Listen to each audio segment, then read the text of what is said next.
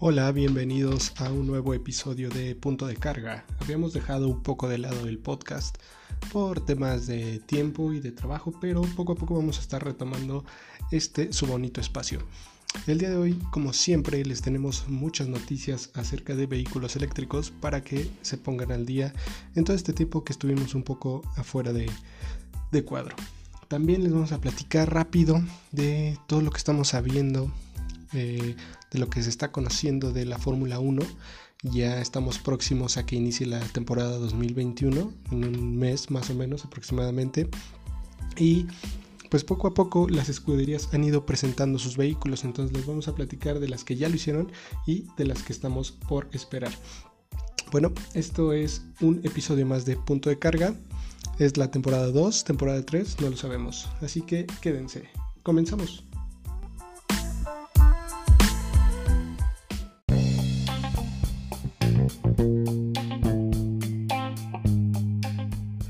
Pues comencemos, les vamos a platicar en este primer episodio de esta tercera temporada, con la cual estamos planeando regresar con todo ahora sí. Ahora sí ya fue mucho, de que sí, de que no, pues ahora sí vamos a darle con todo. Eh, les vamos a platicar acerca de Cupra, noticias de Cupra, también de una empresa de scooters que es propiedad de DHL eh, Mercedes y su alianza con BYD no está funcionando del todo bien. Ahorita les vamos a platicar por qué. También no sé si recuerdan esta marca de automóviles de Fisker, del señor Henry Fisker, pero no es, no es esta compañía de eléctricos nueva, sino se trata de Karma. Les vamos a platicar de ella. También de fábricas de baterías, de los híbridos enchufables, como les fue en el año pasado. Les vamos a platicar también de una calculadora del MIT que puede comparar el costo total de un coche eléctrico respecto a uno de gasolina o de diésel. Y como no, también les vamos a platicar de Laustern Motors que también planea competir con su pickup en la carrera de San Felipe en Baja California. Eh, les voy a hablar del Ford Fiesta eléctrico y para terminar les voy a platicar de Xiaomi, esta compañía de la que hemos hablado en episodios anteriores que se dedica a hacer eh, todo tipo de gadgets. Hace desde, créanme, tenis, ropa deportiva, teléfonos, computadoras, televisiones, hasta ahora que creen que está apuntando, hacia dónde creen que apunta, pues bueno, a un coche eléctrico. Quédense porque se va a poner, bueno, vamos a comenzar platicándoles del Ford Fiesta eléctrico, ¿vale? Bueno, pues el Ford Fiesta eléctrico se planea que llegue en 2024 y se usará la misma plataforma que, que tiene Volkswagen para, estos vehículos Ford, la va a ocupar, es la plataforma MEP Lite y el grupo Volkswagen se, se las va a, pasar. Esta misma semana Ford pues anunció estos planes de electrificación para Europa principalmente de aquí a 2030 y este fabricante muy, muy conocido acá en Norteamérica venderá en el viejo continente modelos 100% eléctricos. Teniendo en cuenta que a día de hoy solo, solo hay un vehículo de este tipo, siendo el Mustang Match E, que por cierto hacemos aquí a, unos escasos este, metros de, del estudio aquí en Cuautitlán con los vecinos de Cuautitlán y Escali en el Estado de México, pues bueno, eh, planean ahora hacer más cositas también por allá. Eh, esta estrategia tiene como base la fábrica que tiene la compañía en Colonia, en Alemania, y se va a convertir en su principal centro de producción de vehículos eléctricos.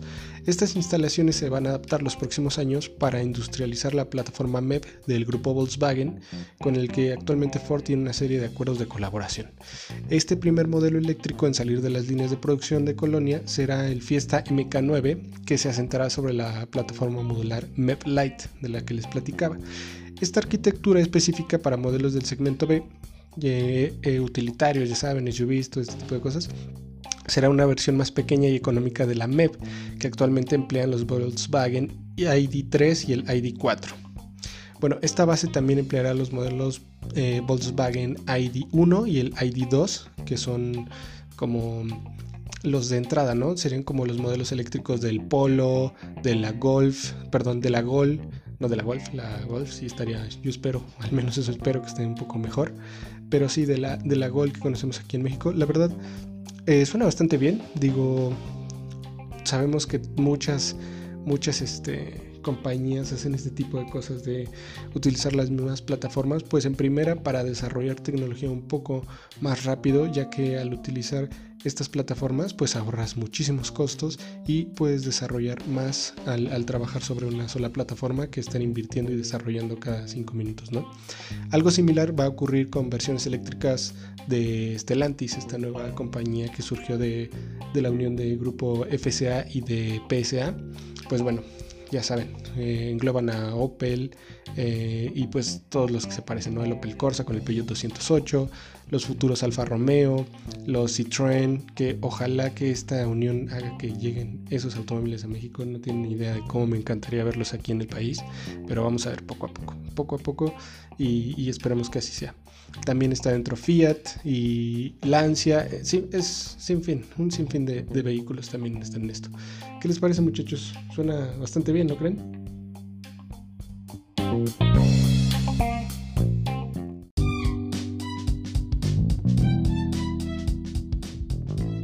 Y ahora vámonos con Cupra. Se trata de el Cupra Elborn, así es, este eléctrico, que por cierto Cupra presentó apenas su Formentor VZ5. Jo, esta camioneta, no manchen, el, el, amor a primera vista sí existe, chingado. Como, qué, qué bien lo hace Cupra, carajo, qué, qué bien. Bueno, hay que ver estos eléctricos, ¿no? La verdad, el, el, el Born, como, como se llama, la verdad no, es tanto de mi agrado. Como que siento que le falta algo ahí, no sé, el diseño como que no termina de convencerme, ¿no? Sobre todo después de, todo lo que nos tiene, a lo que nos tiene acostumbrados Cupra. Pero bueno, se confirma que este hot hatch eléctrico va a tener 500 kilómetros de autonomía. Pues sí, eh, con estas celebraciones que tiene, eh, pues está celebrando sus tres años de existencia como una entidad independiente de, SEAT, que fue su casa matriz y que a su vez son, son este, los dueños del grupo Volkswagen. Pues bueno, eh, viene con, mucho, mucho ánimo y mucha celebración. Eh, y pues todos estos vehículos de alto rendimiento se están electrificando, ¿no? Serán todos sus modelos muy clásicos, la Formentor que les platico, el León que ya son, eh, ya cuentan, perdón, con su versión de híbridos enchufables, pues a corto plazo se va a lanzar el Born, su primer eléctrico a 100%. Eh, si bien recuerdan, no sé, no recuerdo muy bien si en podcast pasados les platiqué acerca de este que, se, que se, presentó en el 2019, pues bueno, eh, decidió que el año pasado eh, presentarlo mm, no, no, de la mejor forma. Y ahora han, ido soltando información poco a poco y comentaron que esto permite que la marca aumente la presencia en los mercados internacionales. Eh, también sabemos que viene compitiendo uno, uno de sus hermanos dentro de la familia, que es el Volkswagen ID3. Y pues este, este compacto, el Born, que tiene un corte deportivo, va a contar con una autonomía de 500 kilómetros según el ciclo WLTP, lo que nos hace confirmar que empleará una batería de 77 kWh. Eh, esto en vista de que el ID3 Pro S, eh, la variante del tope de gama del modelo de Volkswagen, pues también tiene una batería similar. El inicio de la producción del Cupra el Born en la planta de Sweet, Sweet Cow perdón, en Alemania está programado para el segundo semestre de este 2021 y pues además la firma ya está trabajando en su segundo coche eléctrico de producción, el Tabascan, un SUV también bastante bonito que probablemente llegue a las calles en, a mediados de 2024, o sea, en un Falta un poco de tiempo, pero si lo trabajan bien, yo creo que pueden hacer algo excepcional. Y como les comento, o sea, si ustedes pueden ir a buscar imágenes, de hecho en nuestro Facebook ahí está la información, imágenes y la información pertinente del Formentor VZ5. Híjole, es que qué, hermoso está ese, esa camionetita, ¿eh? Vayan, vayan por favor.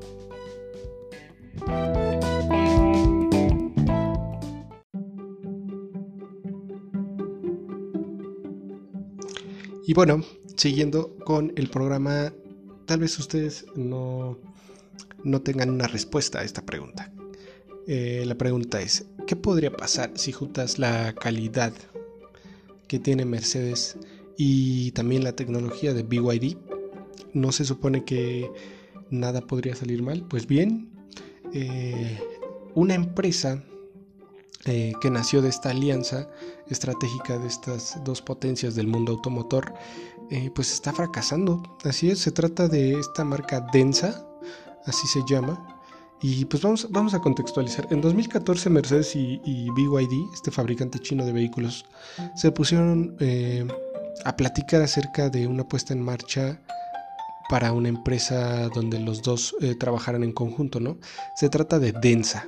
Esta nueva marca se dedicaría a fabricar coches eléctricos y pues debería de sacar el máximo partido de la experiencia de construcción de tanto la marca alemana y la tecnología de baterías y el sistema de propulsión eléctrico que tiene BYD. Ahora, esta puesta sobre el papel pues se escucha bastante bien, ¿no? Pero con el paso del tiempo se ha convertido en un problema eh, tanto en recortes de presupuestos y pues no ha dado los resultados esperados.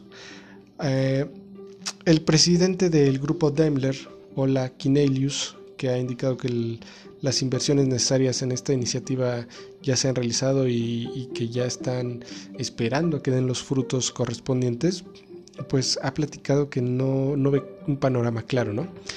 Y el problema es que las ventas de Dens han sido bastante bajas. Eh, solo han vendido unas miles de unidades cada año algo que choca con la rápida expansión que han logrado compañías que se han fundado y puesto en marcha pues prácticamente una década después, marcas como NIO o, incluso Xpen, ¿no? que, que ha estado importando demasiados vehículos hacia el mercado europeo ahora. Ahora, estas marcas ya duplican sus ventas cada año y pues han conseguido capitalizar un creciente interés del coche eléctrico en mercados crecientes de, de, gran consumo de este tipo de tecnologías como China, ¿no? que sabemos que es el principal mercado de vehículos eléctricos del mundo. Eh, supongo que de vehículos de cualquier tipo, ¿no? Porque si algo sobra en China es gente. Eh, la pregunta, pues nos la hacemos todos, ¿no? ¿Qué, puede salir mal de, esta unión? Y es que todo parecía acomodarse para que la alianza fuera una alianza ganadora. Un coche con un diseño realizado por los equipos de Mercedes en China y adaptado al gusto del público, pues con esta calidad de fabricación y también con todo este proceso que tienen los alemanes y, también con todo el desarrollo tecnológico que, han desarrollado, valga la redundancia, los muchachos de BYD ahí en China, pues no, no sé por qué no está fallando, ¿no? Una teoría es que pues el último modelo y pues todo toda la información que, que, llevan los datos de las ventas, de las compras, pues no, no está gustando para nada. Y el último modelo en el que trabajaron es un SUV que puede tener una configuración de 5 o 7 plazas y tiene una propulsión de 180 kilowatts, unos 245 caballos de vapor, eh, y que en su versión más potente llega a los 491 caballos de vapor pues tampoco suena nada mal, ¿no? Esta, esta camioneta incluye una batería con un pack de litio ferrofosfato de 82.8 kWh y en el ciclo de homologación NET-C este, te ofrece 520 kilómetros, digo, o sea, nada mal, lo que se traduciría en el ciclo de WLTP como unos 450 kilómetros de autonomía. La verdad es, no son nada baratos tampoco, o sea, el precio de estos vehículos arranca en los 40 mil euros, casi 41 mil euros, y puede llegar fácil arriba de los 45 mil. Pero, pues todo, todo parece indicar que, que no siempre las alianzas de dos potencias este, pues te garantiza un éxito, ¿no? Ahora hay que ver también hacia dónde se está moviendo el mercado, ¿no? Tal vez se están enfocando mucho en el desarrollo del vehículo y tal vez no tanto en la experiencia al usuario. Si algo nos hemos podido dar cuenta es que todas las marcas, todas estas startups de, China como NIO, eh, la misma Xpeng, Faraday Future, aunque algunas tienen problemas ahí de, economía que no pueden despegar, pues en realidad no están fabricando automóviles, ¿no? Están fabricando plataformas donde todo, toda la tecnología que necesites esté dentro de ahí, ya sea para trabajar, para estar cómodo, incluso hasta para vivir. O sea, están acondicionando los automóviles a un nivel increíblemente alto y también hay que ver si, si ese es la, el porqué de, de por qué estas compañías no pueden, no pueden capitalizar toda esta inversión en el desarrollo de estos vehículos. ¿Ustedes qué opinan muchachos? ¿Qué creen que, que esté ocurriendo?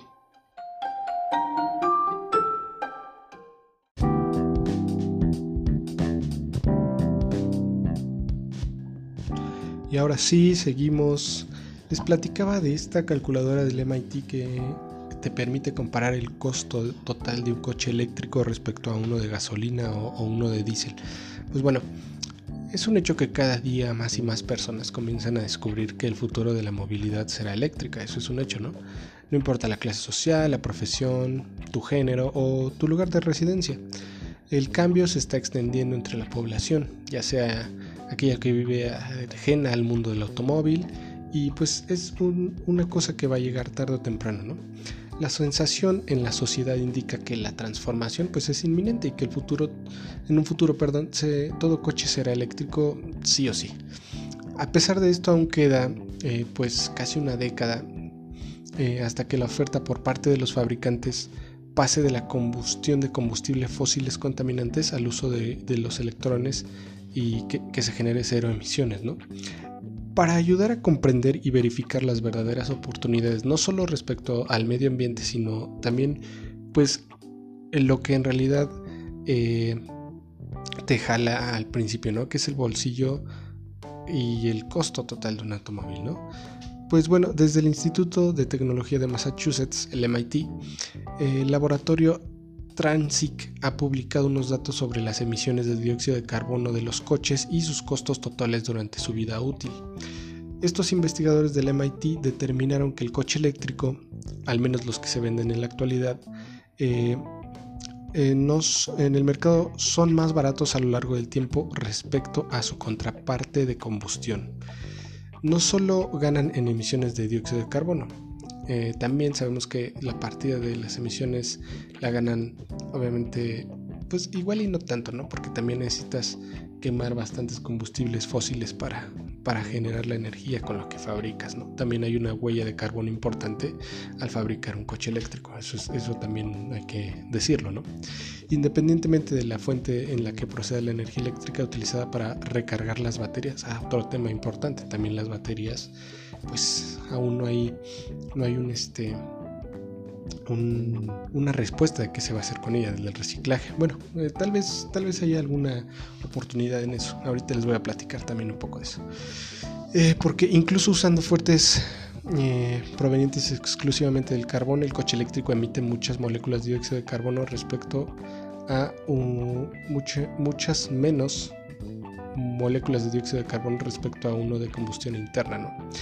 Durante la investigación los científicos del MIT pues tuvieron eh, en consideración los híbridos enchufables también, de los que se han obtenido resultados, digamos, curiosos. En algunos casos han resultado tener un coste similar en términos económicos y de emisiones que un coche de combustión interna. Eh, al fin y al cabo, pues el corazón es el mismo, salvo el elemento híbrido extra, ¿no? O sea, la verdad, yo no soy tan fan de los híbridos enchufables, pero pues después podemos tener un podcast ahí dedicándonos a eso, a hablar de qué es mejor.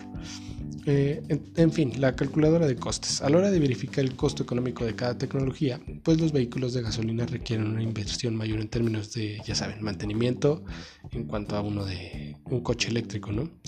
La menor cantidad de partes móviles sujetas a desgaste, ya sea por uso, eh, la ausencia absoluta de aceite y otros elementos que no existen en los eléctricos, pues marcan una diferencia a la hora de pasar por, por caja, ¿no? A la hora de sacar la, la chequera. La parada en la gasolina también es determinante a la hora de contener el coste operativo de un coche eléctrico que se alimenta de electricidad, generalmente en los domicilios de sus propietarios, ya sea disfrutando de tarifas pues no, tan elevadas, salvo que vivas en México, en comparación con un costo de litro o gasolina también, salvo que vivas en México que está carísimo. Pues bueno, en el MIT ponen ejemplo de uno de los coches más populares eh, de este momento, que es el Tesla Model 3. Este automóvil llega a costar 11 mil dólares más que un Nissan Altima. Eh, pero en esta comparación el costo extra se compensa con el ahorro a lo largo de la vida útil. El Tesla utilizado en la comparativa ha terminado por costar a sus propietarios 426 dólares al mes. Por el contrario, un Toyota Camry XLE, después de contabilizar el costo de gasolina y mantenimientos, etc., llega a los 449 dólares mensuales. Ojo, también la, tarifa de luz influye, pero mm, a largo plazo es, un ahorro más, más eficaz. Después vamos a ahondar un poquito más en este tema, ¿no? a ponerlo en, en hoja de papel real de qué es más barato en realidad. A lo largo, todo parece indicar que un vehículo eléctrico siempre será una mejor opción que uno de combustión interna, pero bueno, hay que tener esa plática, ¿no creen?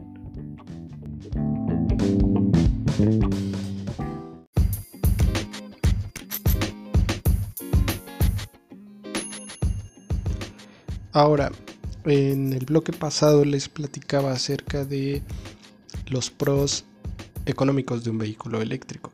También les platicaba acerca de que teníamos que resolver cómo, cómo reutilizar las baterías, ¿no? Pues bueno, hablando de esto, les platico que investigadores chinos descubrieron una nueva forma para recuperar el litio de las baterías de los coches eléctricos.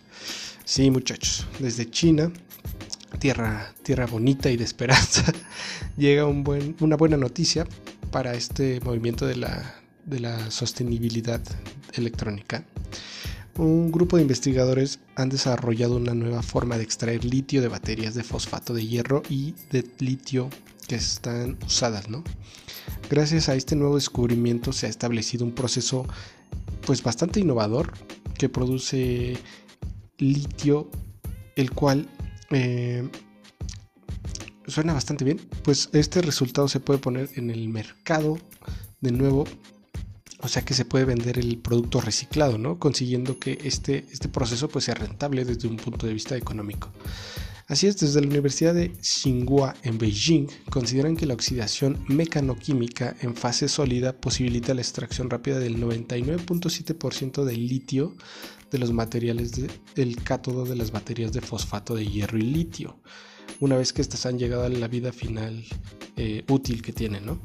El uso de este tipo de tecnología se emplea como uno de los principales métodos para producir nanomateriales. Ahora, además de estos aspectos económicos, que ya les dijimos que son rentables, una de las aportaciones de este nuevo enfoque resulta pues que el material extraído no contiene ácido. ¿Esto qué implica? Pues bueno, permite que el proceso se pueda realizar en tiempos extremadamente cortos. Y hablando de tiempos cortos nos referimos a unos 5 minutos, 10 minutos durante los cuales no se producen aguas residuales. Esto vaya que es un avance respecto a, este tipo de tecnologías. ¿eh? Junto al elemento principal obtenido tras el reciclaje de las baterías usadas, también se permiten obtener nuevos productos químicos. Esto suma la posibilidad pues, de explotar un proceso que puede derivar en, no sé, en un gran incentivo económico, ya sea para reciclar las baterías de automóviles eléctricos de una forma pues, masiva. Eh, esto, pues vaya que es una gran noticia, digo, a mí me da mucho gusto, o sea, es un hecho que la adopción por los vehículos eléctricos viene, viene dando pasos y qué bueno, ¿no? Que también se vaya eh, de la mano de, pues, del reciclaje, porque no tiene sentido eh, dar este doble discurso, ¿no? De está bien, sí vamos a tener vehículos cero emisiones, pero también van a contaminar igual o más, pero solo de una forma diferente, ¿no? Pero bien, bien, una gran noticia. ¿No les parece a ustedes una gran noticia?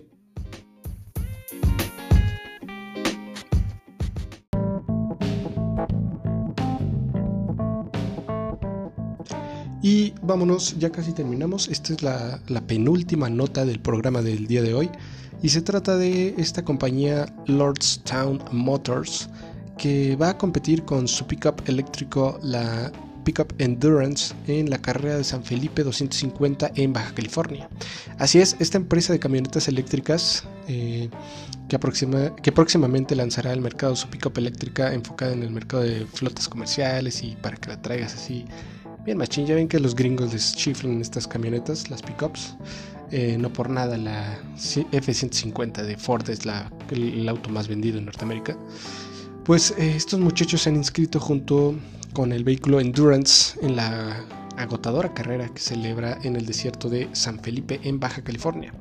La carrera forma parte de la serie Score World Desert Championship y se celebra en el desierto mexicano considerado uno de los más agotadores, duros y que mayor castigo inflige a un automóvil. Así es. La carrera cubre una distancia de 400, 466 kilómetros, perdón, con inicio y final en San Felipe, esta localidad situada en Baja California, aquí en México.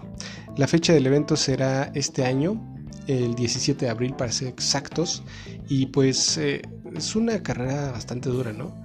Eh, según Steve Burns, director ejecutivo de Turn Motors, eh, pues es un hito bastante importante para los vehículos eléctricos que una camioneta eléctrica pueda competir en un entorno tan exigente como Baja California. Sin duda alguna lo es, eh, pero también hay que tener en cuenta que ni modo hay que calarse para saber de qué están hechos. Según Burns, el objetivo es ser el primer vehículo eléctrico en completar el San Felipe 250 y con una tracción superior, el equilibrio de peso y el control de software avanzado de nuestro endurance basado en motores en las ruedas. Eh, con esto estamos seguros de que haremos precisamente eso. Pues bueno, después de ser pospuesto durante 2020 debido a COVID, obviamente, el San Felipe 250 2021, que se va a celebrar en abril, como les platicaba, en la península de Baja California, será el primer evento de la temporada del Campeonato Mundial del Desierto SCORE, que este año inicia su novena temporada consecutiva. Ahora, mm, tal vez si no conoces esta pickup eléctrica, pues te platico rápido. Es una camioneta que tiene un alcance de 402 kilómetros con una sola carga la potencia es de unos 600 caballos de vapor y según la marca esta camioneta puede remolcar unos 3.400 kilogramos. Nada mal, ¿no? Se planea que a finales de el mes de septiembre de este mismo año ya comience su producción, aún están en vehículos de beta y ya hicieron bastantes prototipos, etcétera, pero ya tienen pedidos, ¿no? Su precio inicial rondará casi los 39 mil dólares, pero pues poco a poco y tal vez con los incentivos que tenga el gobierno de Estados Unidos, pues se lo puedan comprar un poco más barato, ¿no? Eso, eso fue por parte de, Endurance.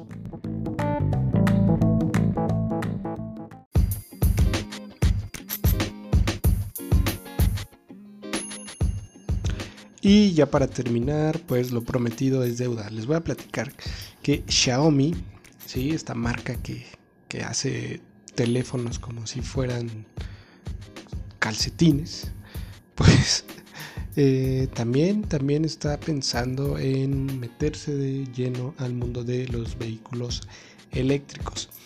Viendo el éxito de Tesla y de muchas otras startups eh, de tecnología que están migrando hacia los vehículos eléctricos, pues se ha inspirado y ha planeado diversificar su actividad ahora hacia los automóviles. Eh, tenemos el caso de Apple, por ejemplo, que aún no logra encontrar quién le fabrique su, auto. Digo, no creo que le falten eh, proveedores y, opciones, pero bueno, supongo que también tiene, tiene que llenar ciertas cosillas. alguien que quiera trabajar, sobre todo en ese proyecto, ¿no? Bueno, hay muchas compañías que están siguiendo los pasos, por ejemplo, Sony con, con su automóvil eléctrico también. En fin, muchas compañías que están trabajando en sus propios vehículos eléctricos.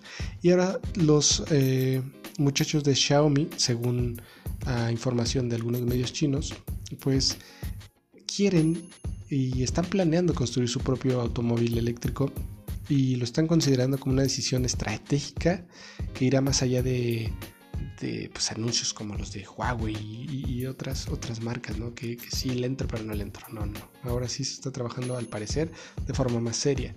No hay muchos detalles de momento, pero eh, estas fuentes afirmaron que a pesar de que no hay nada sobre la mesa aún confiable, el proyecto sería dirigido directamente por el fundador y ejecutivo de, Xiaomi, el señor Lei Jun, y esto pues le otorga un poco más de credibilidad, ¿no? Un poco más de, posibilidades a que, a que inicie todo esto. Y contextualizando, pues sabemos que Lei Jun eh, se reunió un par de veces con Elon Musk en 2013 y sí, todo parece indicar que hablaron acerca de una posible alianza, de, no sé, tal vez eh, compartir un poco de tecnología, retroalimentarse, alguna alianza estratégica y Y pues a final de cuentas no se llegó a buen puerto en nada de eso, pero parece que ahora viendo el boom de los vehículos eléctricos, pues bueno, no se quieren quedar afuera, ¿no? De momento, como les digo, pues no hay muchos detalles y pues no se sabe si esto es un run run que se dio en las noticias o si en realidad Xiaomi va a comenzar eh, una nueva marca desde cero, ¿no? Ya saben, de vehículos eléctricos o también puede adquirir alguna que ya está en funcionamiento, ¿no? O es igual y a últimas puede hacer lo que muchas compañías, ¿no? Por ejemplo, desarrollar el diseño, desarrollar ciertas cosas del entorno de tecnología y hacer eh, que una empresa tercera, no sé, por ejemplo Magna, que puede trabajar con mucha experiencia en el, en el mercado de los automóviles, pues bueno, sea el proveedor del vehículo, ¿no? Y, y, colaboren también. Por ejemplo, en el caso de NIO o de Xpeng, la propia Xiaomi tiene inversiones minoritarias que supondrían un desembolso pues bastante fuerte, ya que el precio que han alcanzado estas dos marcas pues es algo grande, ¿no? Un ejemplo de las dificultades que tendrá que enfrentar Xiaomi si quiere subirse a un tren que circula pues a toda velocidad, que es el tren de la movilidad eléctrica, pues es que se le permitiría aplicar una de las máximas de la compañía que es la diversificación y que le ha llevado a fabricar de todo, ¿eh? Mm, más allá de teléfonos y televisiones, computadoras, créanme, calcetines, eh, luces. Xiaomi, Xiaomi tiene todo. Y créanme que no me sorprendería el día que anuncien su, vehículo eléctrico. Recordemos que son los reyes de la calidad-precio, la relación calidad-precio. Y pues suena bastante bien. Al menos a mí me tiene bastante contento y espero que esta noticia vaya y termine en buen puerto porque eh, todas las marcas chinas están comiéndose el mercado de la tecnología, el mundo de la tecnología y como sabemos los vehículos eléctricos, uno de sus grandes fuertes es la tecnología. Entonces sería una, una cosa muy fresca ver, ver a Xiaomi con su vehículo eléctrico. Y pues nada amigos, este fue el regreso de Punto de Carga. Ya saben, Punto de Carga es un podcast de Leonix Motors. Pueden encontrarnos en Facebook, en Instagram, en YouTube como Leonix Motors y también estamos haciendo bueno ahorita no estamos haciendo directos en Twitch vamos a hacer directos cada domingo una vez que inicie la Fórmula E y la Fórmula 1 ahí vamos a platicar acerca de, las carreras de los domingos. Eh, por favor si pueden apoyarnos también en Patreon si quieren escucharnos aquí en el podcast recuerden que estamos como punto de carga Estamos en Himalaya, en Google Cast, en Amazon. Aún no sé si estamos en Amazon, pero búsquenos. Estamos en Apple Podcast y aquí en Anchor y en Spotify. Por favor, eh, vayan, denos mucho amor. Les agradezco mucho que nos hayan sintonizado. Nos escuchamos en el próximo episodio. Cuídense mucho. Gracias.